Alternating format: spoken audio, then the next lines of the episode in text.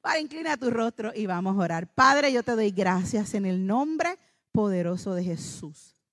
Bendice al pastor Robert, bendice a las personas que están al alcance de su voz en esta oportunidad. Y yo te pido en el dulce nombre de nuestro Señor Jesucristo que tú sigas derrumbando barreras, haciendo caer muros de división. Y te pido en el nombre poderoso de Jesús que sea una gran bendición. Y aquí, Señor, te pido que tú me uses, Señor, como el vaso de barro que soy, para que sea yo de bendición para la vida de tus hijos. La gloria que has puesto en mí, Señor, no pertenece al vaso, sino pertenece a tu pueblo, Señor. Y yo te doy gracias en el nombre de Jesús por yo ser ese vaso de barro y ese instrumento que tú uses para tu gloria. En el nombre de Jesús. Amén. Y amén. Bueno, pues como les decía, el pastor ha estado, eh, vela, predicando ya, creo que es el tercer, el, lleva tres prédicas hablando de que hay unas cosas, ¿verdad?, que nosotros tenemos que perder para poder ganar otras que son mucho más importantes, ¿verdad? Y él ha dado muchísimos ejemplos que no voy a entrar en el tema eh, hoy, pero si usted no los ha escuchado, le exhorto que vaya al podcast Fuente de Vega Baja en Apple Podcast, en Spotify, en todos esos lugares donde se encuentra. Si usted no está recibiendo los mensajes de la Iglesia Fuente de Agua Viva de Vega Baja, es por dos razones. Número uno, porque no tiene guardado el teléfono de la iglesia en su celular y porque no nos ha dado su número para añadirlo a el broadcast list. Ahí, cada vez que sube un podcast nuevo, ahí usted puede tocarlo y le van a salir todas las plataformas en donde usted lo puede escuchar y usted puede escuchar los mensajes, puede ponerse al día. Ya esta semana sale el del domingo pasado y usted va a poder escuchar todos los eh, mensajes previos de perder para ganar. Pero en el día de hoy yo voy a estar hablando acerca del truco de la pausa. Mira a la persona que está a tu lado y dile, ¿cuál es ese truco? Y usted le va a decir, este es mi truco. Los que se rieron sabemos la edad que tienen. Mi truco se llama el truco de la pausa. Y créame cuando les digo, créanme cuando les digo que a mí este mensaje me cambió la vida. A mí. Este mensaje me cambió la vida. Y de verdad que muchas personas que han estado al alcance de este mensaje me han testificado, me dice, ay, pastora. Personas que me han dicho, si hoy yo no hubiera escuchado esta palabra, hubiera corrido sangre. Hoy hubiera hecho un desastre si yo no hubiera escuchado esta palabra. Así que probablemente en el día de hoy alguno de ustedes o alguna de las personas que usted conoce le va a ser salvada la vida de la ira que pudo haberse desatado. Pero como usted va a aprender el truco de la pausa, pues van a seguir vivos o por lo menos sin ningún cantazo.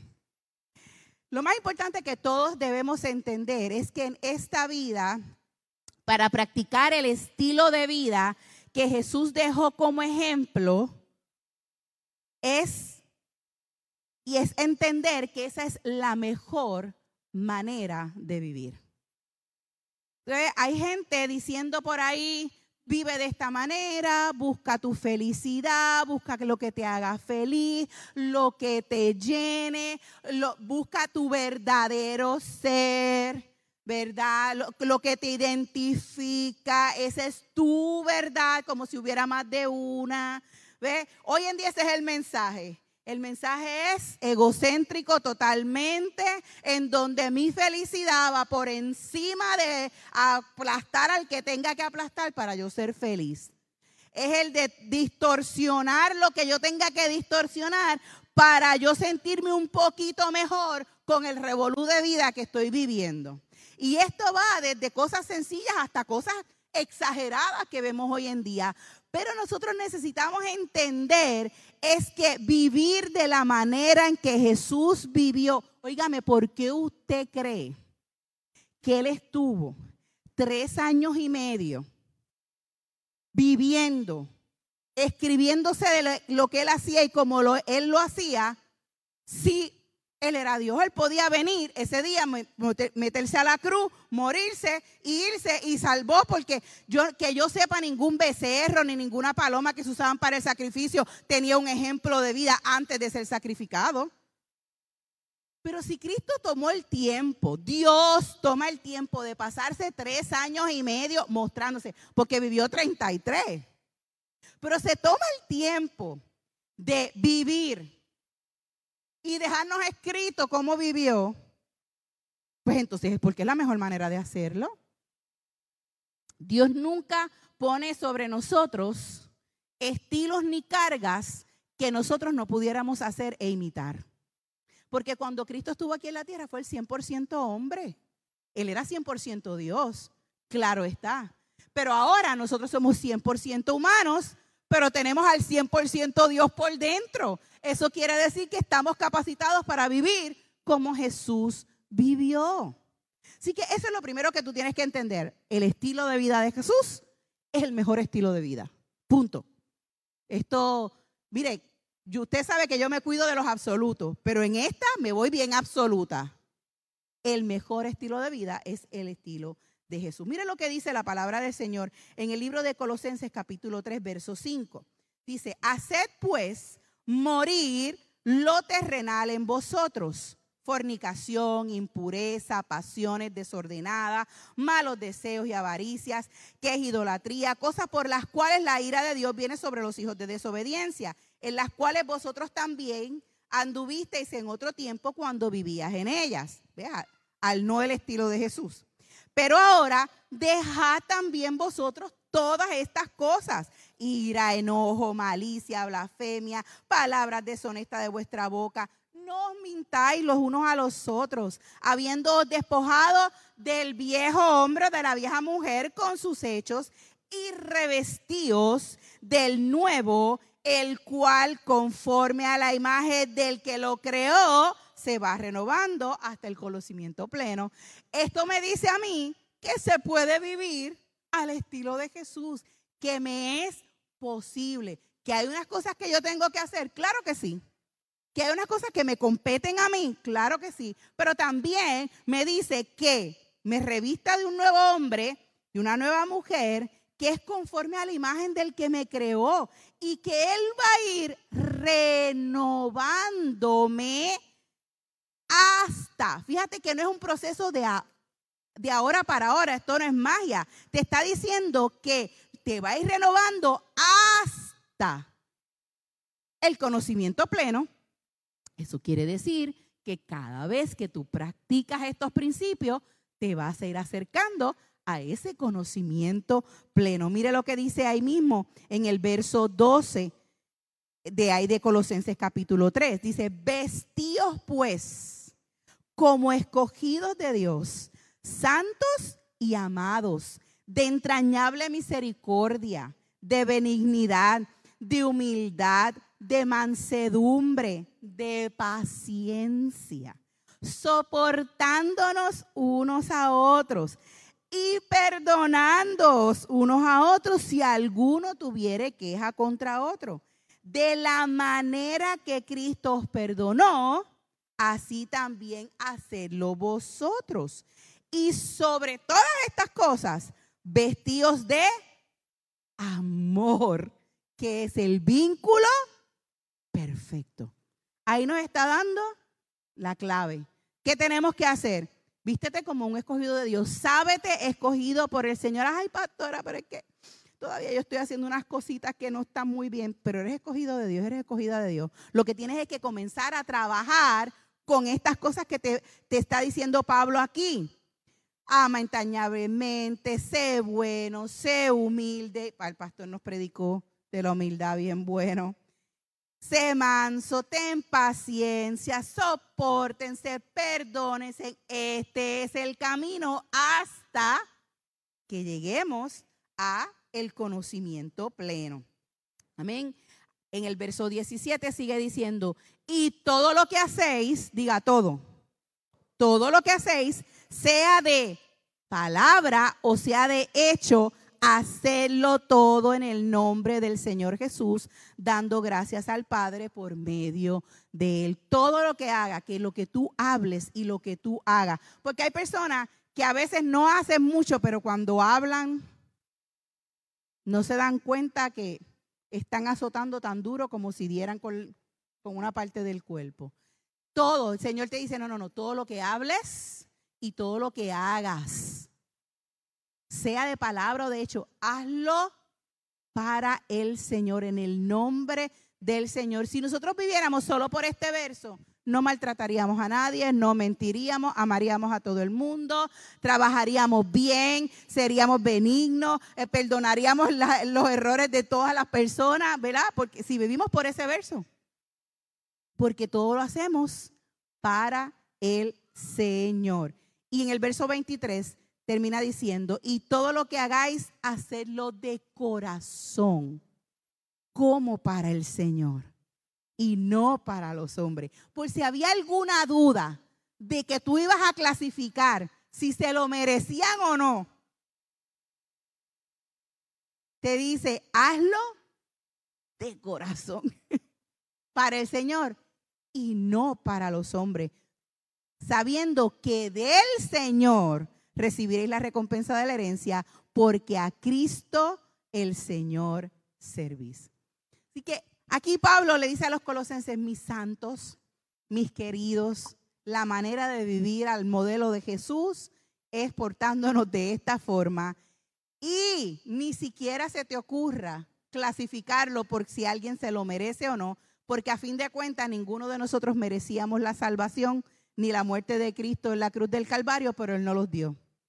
Así que eso nos hace a todos cualificados para esa bendición. Así que en esta preciosa oportunidad voy a compartirte uno de los versos que para mí eh, transformó mi vida en la manera en cómo vi a Jesús obrar. Dice la palabra del Señor en el libro de Juan, capítulo 8, verso 4. Dice, le dijeron, maestro, esta mujer ha sido sorprendida en el acto mismo del adulterio. Y en la ley nos mandó Moisés a apedrear a tales mujeres. Tú pues, ¿qué dices? Mas esto decían tentándole para poder acusarlo. Pero Jesús, inclinándose al suelo, escribía en tierra con el dedo. Y como insistían en preguntarle, se enderezó y les dijo, el que de vosotros esté sin pecado, sea el primero en arrojar la piedra en contra de ella. E inclinándose de nuevo al suelo, siguió escribiendo. ¿Qué es lo primero que tú haces cuando recibes un estímulo? Especialmente un estímulo como este que era para acusarlo, que era para tentarlo, que era para hacerlo quedar en ridículo frente a la gente a la cual él estaba predicando. ¿Verdad? ¿Cuántas veces nosotros hemos sentido el estímulo de alguien que ha venido a querer hacernos el día de cuadrito? ¿Qué es lo que hacemos? ¿Disparamos de la baqueta? ¿Hablamos rápido sin pensar? Tú me dices así y yo te digo así. ¿Qué es lo que hacemos? Cuando alguien viene a estimularnos, qué, linda se oye esa palabra, estímulo, se oye fina. Pero la palabra que manda aquí es chaval. Cuando alguien viene a chaval, era por si algunos no entendían el estímulo. Cuando alguien viene, como dice el doctor Feliz Casado, henderte la paciencia. ¿Qué es lo primero que tú haces? Pues yo te voy a enseñar lo que hizo Jesús.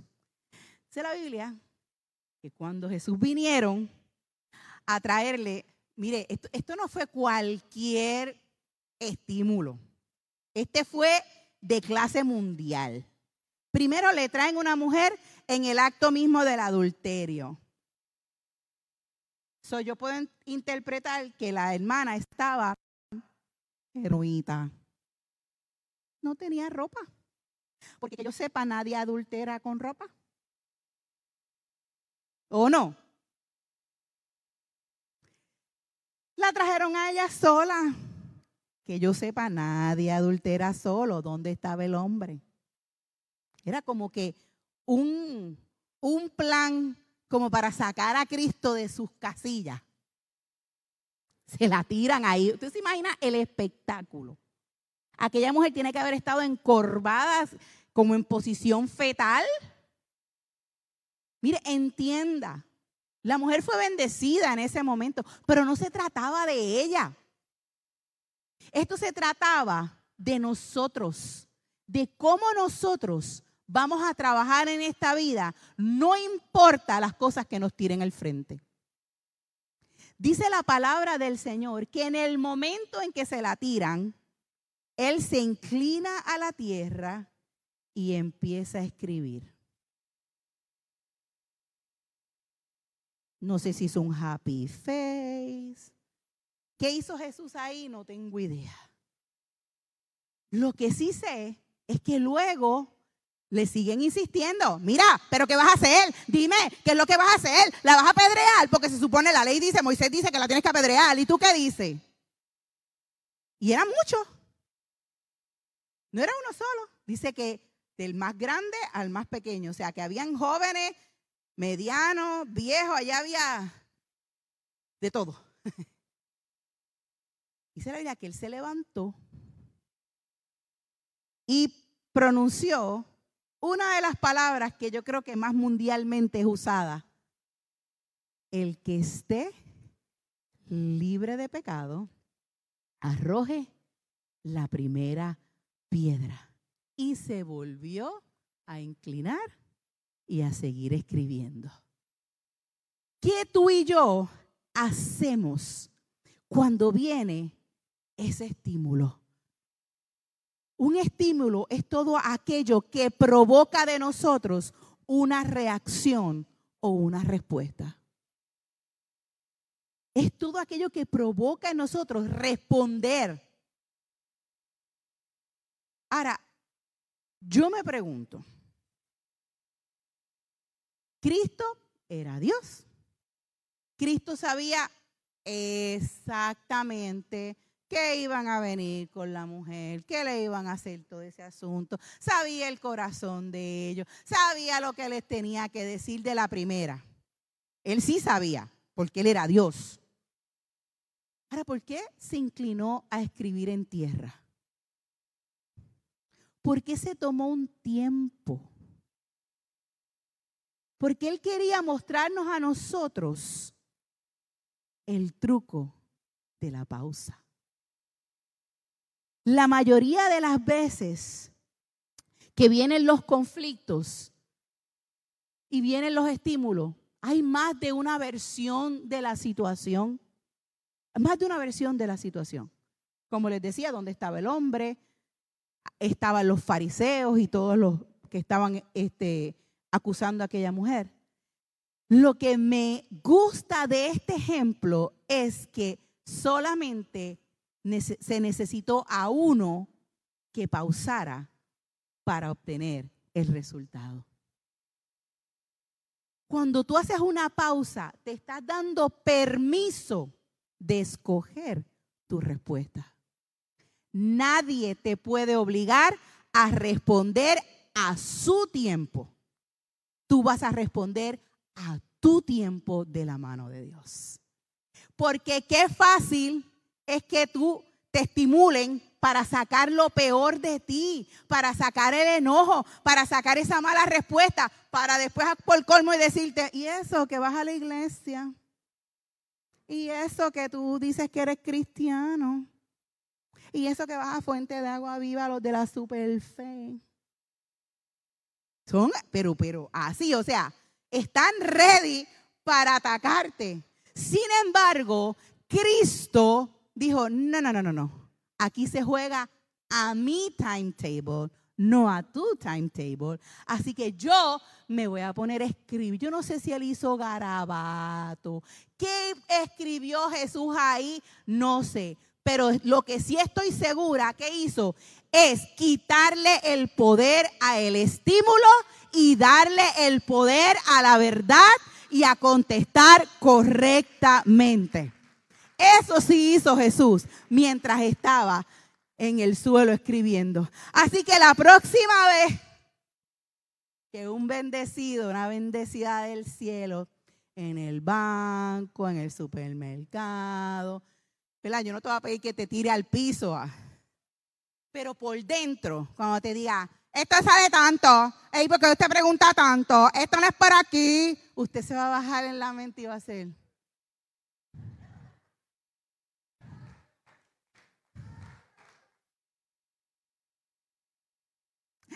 Mira, mi santa. ¿Por qué? Porque usando la pausa vamos a dar las respuestas como Jesús las dio. Fíjate que en ningún momento Jesús les dijo que la apedreen si ustedes son una sarta de pecadores. Si ustedes están peor que esta mujer. Es como el pastor dice cuando vamos a la cárcel. Los que están en la cárcel porque los agajaron. Pero hay un montón en la libre. deberían estar presos. Pero no los han agarrado. Eso es toda la diferencia. Y Cristo pudo haber reaccionado de esa manera. Sin embargo, Cristo dejó que ellos pensaran. El que esté libre de pecado puede hacerlo. Puede hacerlo. Tiene la autoridad para hacerlo. Él sabía que ninguno. Dice la Biblia que se fueron retirando poco a poco hasta que quedó ninguno. Pero volvemos. Esto no se trata de ellos. Esto no se trata de la mujer. Esto se trata de nosotros. Lo que más va a impresionar a nuestras familias es que ahora entre el estímulo y nuestra respuesta va a haber una pausa. Y podemos escoger entre explotar y lastimar a los nuestros o pensar en hacer los depósitos correctos que van a levantar nuestras relaciones. Tú puedes escoger. Hay personas, ¿cuántos de los que están aquí quieren ganarse a sus familiares para que vengan a la iglesia con ustedes? El truco de la pausa te va a ayudar. Porque van a ver un cambio tan lindo en ti. Óigame, lo menos que puede pasar usando la pausa es que se te vaya el coraje. Porque como tú vas a estar ahí, Señor, puedes escribir lo que usted quiere hacerle, pero no se lo haga. Yo lo cogería por el cuello y te lo enviaría antes de tiempo, Señor. Oh, qué gran cocotazo le estaría dando en este momento. Pero cuando usted se levante, usted va a escoger la respuesta que sana, la respuesta que alimenta, la respuesta que nutre, la respuesta que Jesús daría. La pausa nos ayuda a vivir la vida que queremos, porque tenemos que preguntarnos qué es lo que verdaderamente queremos. O queremos tener la razón siempre o queremos tener la relación. La pausa nos va a ayudar. ¿Y qué, qué nosotros vamos a pensar en la pausa? Número uno, si lo que yo voy a decir, luego me voy a arrepentir, mejor no lo digo. Si lo que yo voy a decir, después me voy a arrepentir, mejor no lo digo. ¿Qué voy a pensar ahí?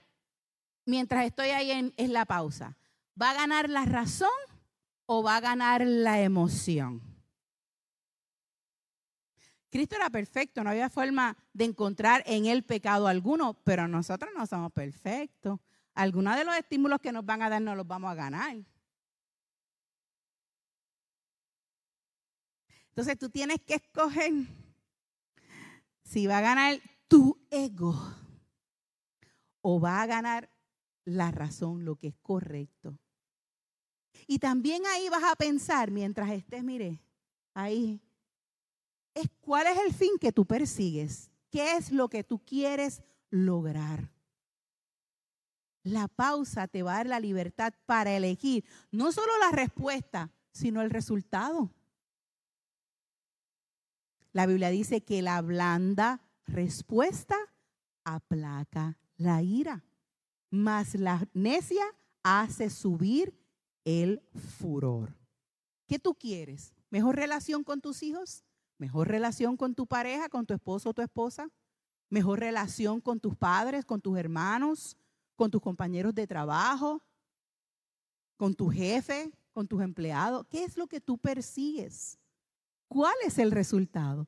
Eso, el truco de la pausa te va a ayudar a llegar mucho más rápido que si no la utilizaras. El propósito de Dios es entrenarnos en una nueva disciplina de vida que traiga mejores resultados.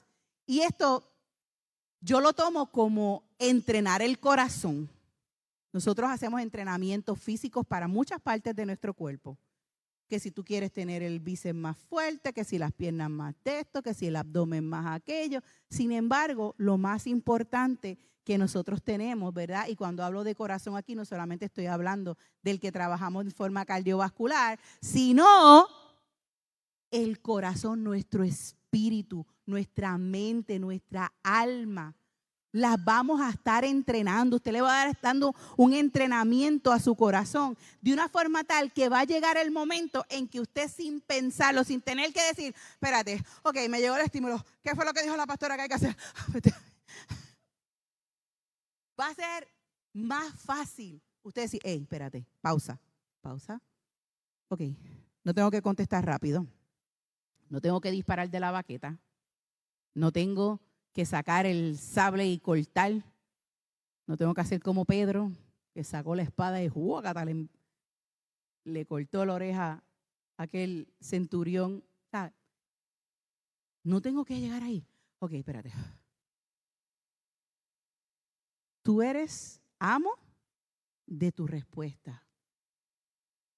Cuando, como miembros de nuestra familia o como miembros de nuestra familia necesitamos hacer los depósitos correctos en nuestras cuentas de banco emocional para que cuando vayamos a hacer retiro tengamos un buen balance. Entonces, si yo y el pastor Robert no hubiéramos hecho los depósitos que hemos hecho en, nuestra, en la vida de nuestras hijas, oígame, nosotros no somos perfectos.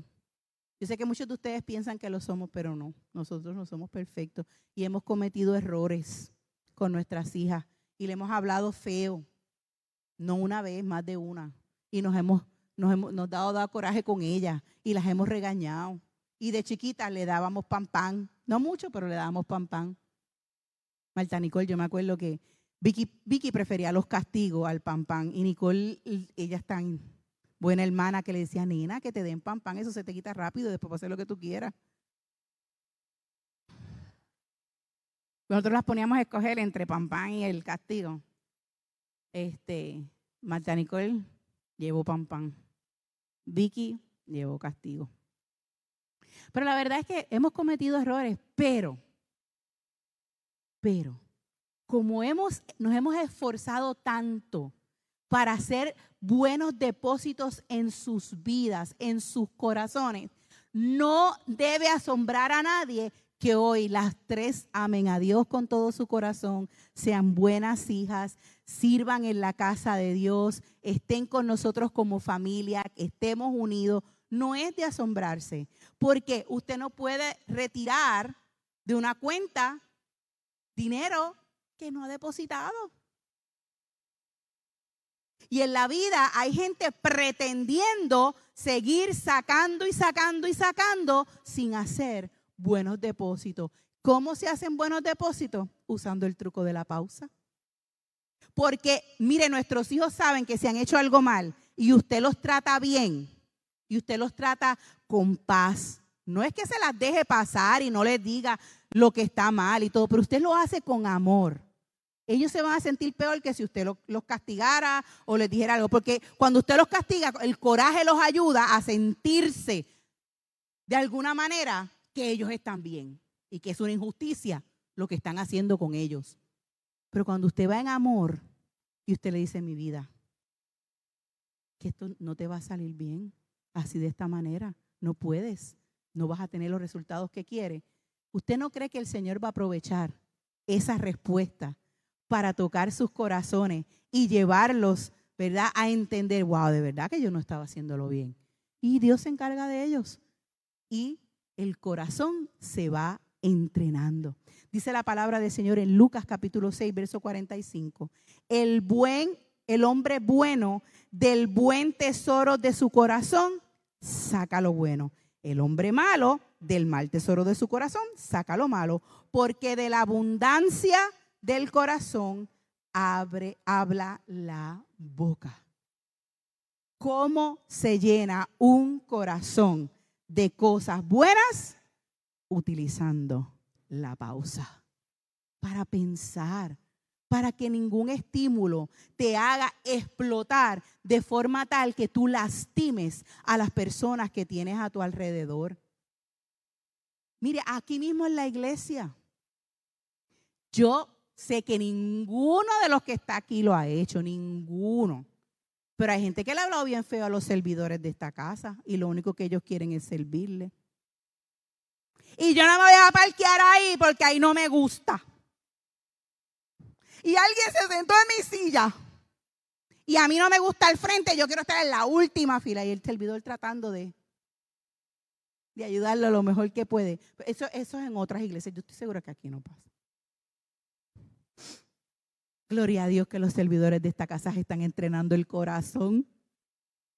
Porque tú te imaginas un servidor que un hermanito vino un día que la casa se le fue la luz, no se pudo planchar la ropa, el marido o la mujer le salieron de atrás para adelante y viene con el moño pero en high y viene el servidor y le dice, hermano, por favor siéntese aquí y él le dice que no vamos a estar en ningún lado, pues todo me da la gana y el servidor le diga, ah, pues sí, pues siéntese, usted le da la gana y vaya a otra iglesia si quiere. ¿Usted se imagina? ¿Usted se imagina ese escenario? Pero los servidores de esta casa los entrenamos en el truco de la pausa. Y mire, créame, los servidores que están aquí, ¿los han entrenado sí o no? Mire, a mí me da gracia, pero a veces ellos hacen situaciones actuadas. Y si una persona le habla así, ¿cómo usted va a reaccionar? Y ellos, Voy a sonreír, pues sí, sí, hermanito, no se preocupe, estamos aquí para servirle, aunque por dentro tú estés, mira, planeando. ¿O no? Eso no es cierto, tengo los pastores de los servidores aquí sentados. Yo me río cuando ellos están cogiendo esos adiestramientos. Me una gracia tremenda. Pero yo digo, Señor, eso es bueno porque estamos entrenando nuestro corazón. Usted sabe, yo no sé cómo fue la historia para que tú llegaras aquí a la iglesia. Que algunos llegamos porque nacimos aquí, otros porque estábamos buscando, sentíamos un vacío y estábamos buscando algo para, para cambiar nuestra vida. Pero aquí hay gente que llegó, como dice el nene del video, es maratao, es maratao. Aquí hay gente que llegó con unos dolores profundos en su corazón, en su alma. Aquí hay gente que llegó pensando, si hoy Dios no hace algo conmigo, salgo de aquí y me quito la vida. Porque no aguanto más. Qué lindo que pueda haber una iglesia que use el truco de la pausa. Qué bueno que pueda haber hermanos en la iglesia que no disparan de la baqueta, que no lo toman personal. Fíjate que lo de Cristo era un ataque personal y él ni siquiera lo tomó personal. Les quiero leer una historia que cuando yo estaba trabajando con esta prédica, encontré en el libro de los siete hábitos de las familias altamente efectivas y me pareció el ejemplo perfecto para ilustrar lo que les estoy compartiendo en esta hora. Dice, un joven padre de familia compartió esta experiencia sobre cómo su esposa pudo ser proactiva en una situación desafiante con su hijo. El otro día llegué a casa del trabajo y mi hijo Brenton, de tres años y medio, me encontró en la puerta. Estaba radiante y me dijo, papá, soy un hombre que trabaja duro. Más tarde averigüé que mientras mi esposa se encontraba en el segundo piso de la casa, Brenton había vaciado un galón y medio de agua de la nevera y la mayoría estaba en el piso. La reacción inicial de mi esposa habría sido gritarle y darle unas buenas nalgadas. Pero en vez de eso se detuvo y le preguntó con paciencia, Brenton, ¿qué tú estabas tratando de hacer? Estaba tratando de ser un hombre que ayuda a mamá, contestó con orgullo. Y ella le dijo, ¿a qué te refieres? y le dijo, te lavé los platos. En la mesa de la cocina estaban todos los platos que él había lavado con el agua de la nevera. Bueno, cariño, ¿por qué usaste el agua de la nevera? Pues porque no alcanzó el fregadero, contestó. Dijo ella, entonces, miró a su alrededor y le dijo, ¿qué tú crees que podrías hacer la próxima vez para que hubiera menos reguero? Y él se quedó pensando un momento y de momento su carita se iluminó y le dijo, ¿podría hacerlo en el baño? Los platos podrían romperse en el baño, contestó ella. Pero ¿qué te parece esto? ¿Qué tal si yo te ayudo a poner una silla frente al fregadero de la cocina para que puedas hacer el trabajo allí? Buena idea, contestó Brenton. Ahora, ¿qué vamos a hacer con este reguero? preguntó ella. Y él le dijo, podríamos usar muchas toallas de papel. Ella entonces le dio algunas toallas de papel y se fue a buscar el trapeador. Mientras me contaba lo que había sucedido, supe lo importante que fue que mi esposa hubiera podido detenerse entre el estímulo y la respuesta hizo una elección proactiva y pudo hacerlo gracias a que pensó primero sobre el fin en la mente. Lo importante aquí no es tener el piso limpio, sino educar a nuestro hijo. Le llevó casi 10 minutos limpiar el piso. Si hubiera sido reactiva y lo hubiera golpeado y lo hubiera gritado, también le hubieran llevado los mismos 10 minutos limpiar el piso. La diferencia hubiera sido que cuando yo llegara a casa, él me hubiera encontrado a la puerta para decirme, papá, soy un niño malo. Nosotros podemos cambiar la vida de nuestras familias. Nosotros podemos cambiar la vida de los que nos rodean. Si primero pensamos qué es lo que queremos alcanzar. El truco de la pausa nos da ese tiempo de reflexión. ¿Qué quiero alcanzar? ¿Qué voy a lograr? ¿Cuál es el depósito que voy a dejar en el corazón de ellos? ¿Cuál es la actitud o la imagen que van a tener de ellos una vez yo termine mi respuesta?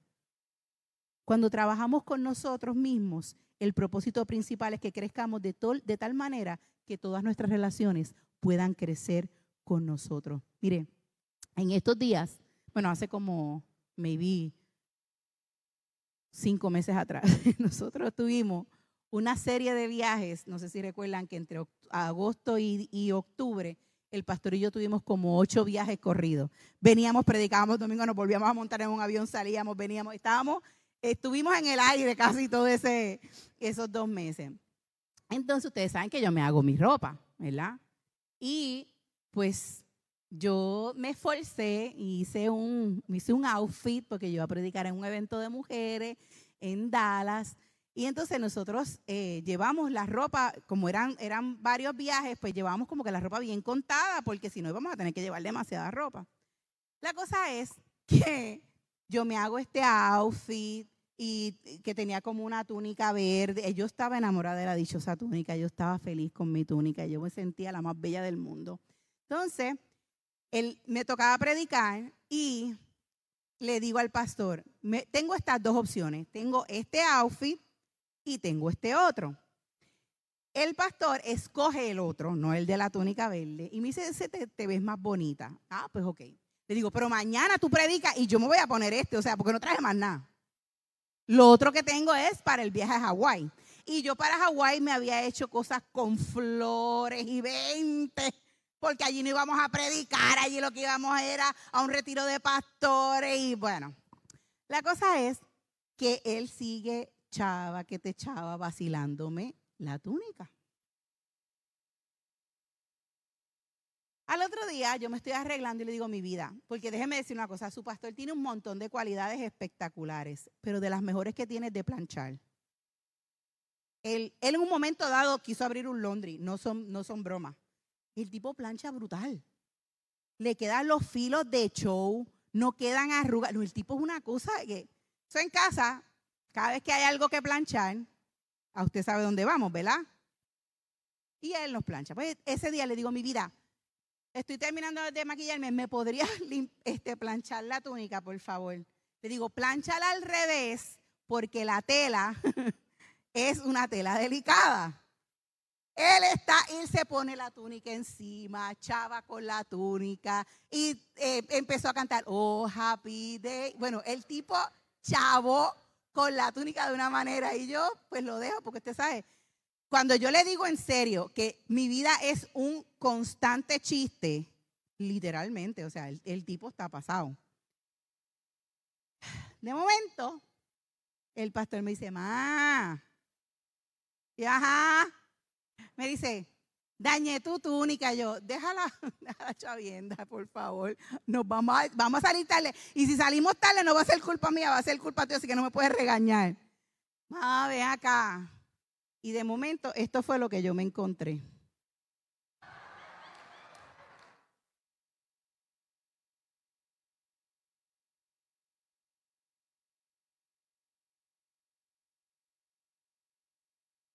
Preguntará usted, pastora, pero a lo mejor si hacía algo se la podía poner, si no, pero cuando el roto está aquí. A menos que estuviera todo ese día. Yo lo miré. Hice. Mire, él había chavado tanto que yo, honestamente, yo pensé que lo había hecho a propósito. Pero yo conozco a mi marido, la, la cara de la cara de él, de ese santo varón de Dios. Yo lo retraté con el ojo, pero lo que él tenía sacado por ahí era la lengua. Y dije, ¿qué yo quiero? El tipo, mira lo que pasa en el truco de la pausa. Él me estaba haciendo un favor. Él iba a predicar yo tengo un buen esposo que me complace en todo lo que yo quiero. Me trata bien, me ama, me cuida. ¿Usted cree que por un roto en una pieza que yo me puedo volver a hacer, yo voy a echar eso por la borda? Nos empezamos a reír y a que usted no sabe cómo su pastora fue al culto vestida de hawaiana.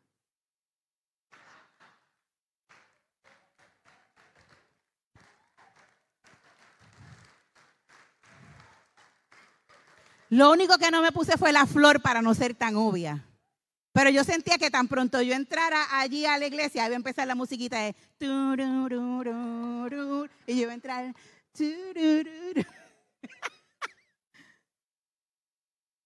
¿Qué tú vas a escoger? te vas a ofender, vas a echar por la borda para afuera todo lo que has alcanzado, todo lo que tienes. ¿Cómo yo quería ser vista por él? ¿Como una esposa, una ogro o una esposa comprensiva? Eso es pensar con el fin en la mente. ¿Qué es lo que yo quiero alcanzar? Por eso es sumamente importante que nosotros seamos persistentes en el desarrollo de nuestras vidas. Y con esto voy a terminar. Esto sale en el live. ¿Por qué es importante practicar el, truco de la pausa? Número uno, porque necesitas saber, esto te va a ayudar a, a saber lo que verdaderamente tú valoras en la vida. Puede ser mejor relación, puede ser más armonía. ¿Qué es lo que tú deseas? Número dos, vendrá una gratificación en tu vida porque te vas a sentir mejor contigo. Mientras más lo hagas y lo practiques, este principio mejor te saldrá y mejor te vas a sentir. Número tres, construirás esperanza de futuro. Lo bueno siempre se comparte con la gente que amamos y tus relaciones serán afectadas positivamente, pues vas a ser de un buen ejemplo. Hoy en día mis hijas practican el truco de la pausa porque lo aprendieron de mí. Porque lo aprendieron de su papá. Y las generaciones futuras. Yo he visto a Marta Nicole decirle a los nenes, cuando entran en el berrinche porque le pasó algo, porque el hermano le quitó whatever, decirle, hey, pausa, paz. Todo se puede resolver. Vamos a hablar. Vamos a dialogar. tus futuras generaciones, tu futuro tendrá esperanza. Número cuatro, tú vas a saber cuánto te costó morderte la lengua. Tú vas a saber el precio de haber sido transformado por el Espíritu Santo y vas a cuidarlo y le vas a dar mucho valor a ese gran esfuerzo. Y número cinco, vas a saborear el éxito cuando cruces la línea de la resistencia. Los hábitos se forman luego de 63 días. De 63 días practicando algo en específico. Lo que sucede a los 21 días es que se rompe la resistencia. Y tú quieres romper esa resistencia para después poder crear el hábito. ¿Cuál es el hábito? Pausa, piensa y procede. Pausa, piensa y procede. Que estas tres palabras se vayan contigo en el día de hoy. Vas a perder el tener relaciones de tensión con la gente, en especial con la gente que amas, y vas a ganar relaciones saludables, de armonía, en donde el respeto y la consideración triunfa. Perder para ganar. Hoy quiero orar por personas que deseen un nuevo estilo de vida, un nuevo estilo de familia, un nuevo estilo de pausar, pensar y entonces proceder. ¿Cuántos han sido bendecidos por el truco de la pausa hoy? Así que cuando te pregunten, ¿cuál es tu truco? ¿Qué tú le vas a decir? El truco de la pausa. Gracias por conectarte con nosotros. Ha sido una hermosa bendición poder compartir contigo la palabra de Dios.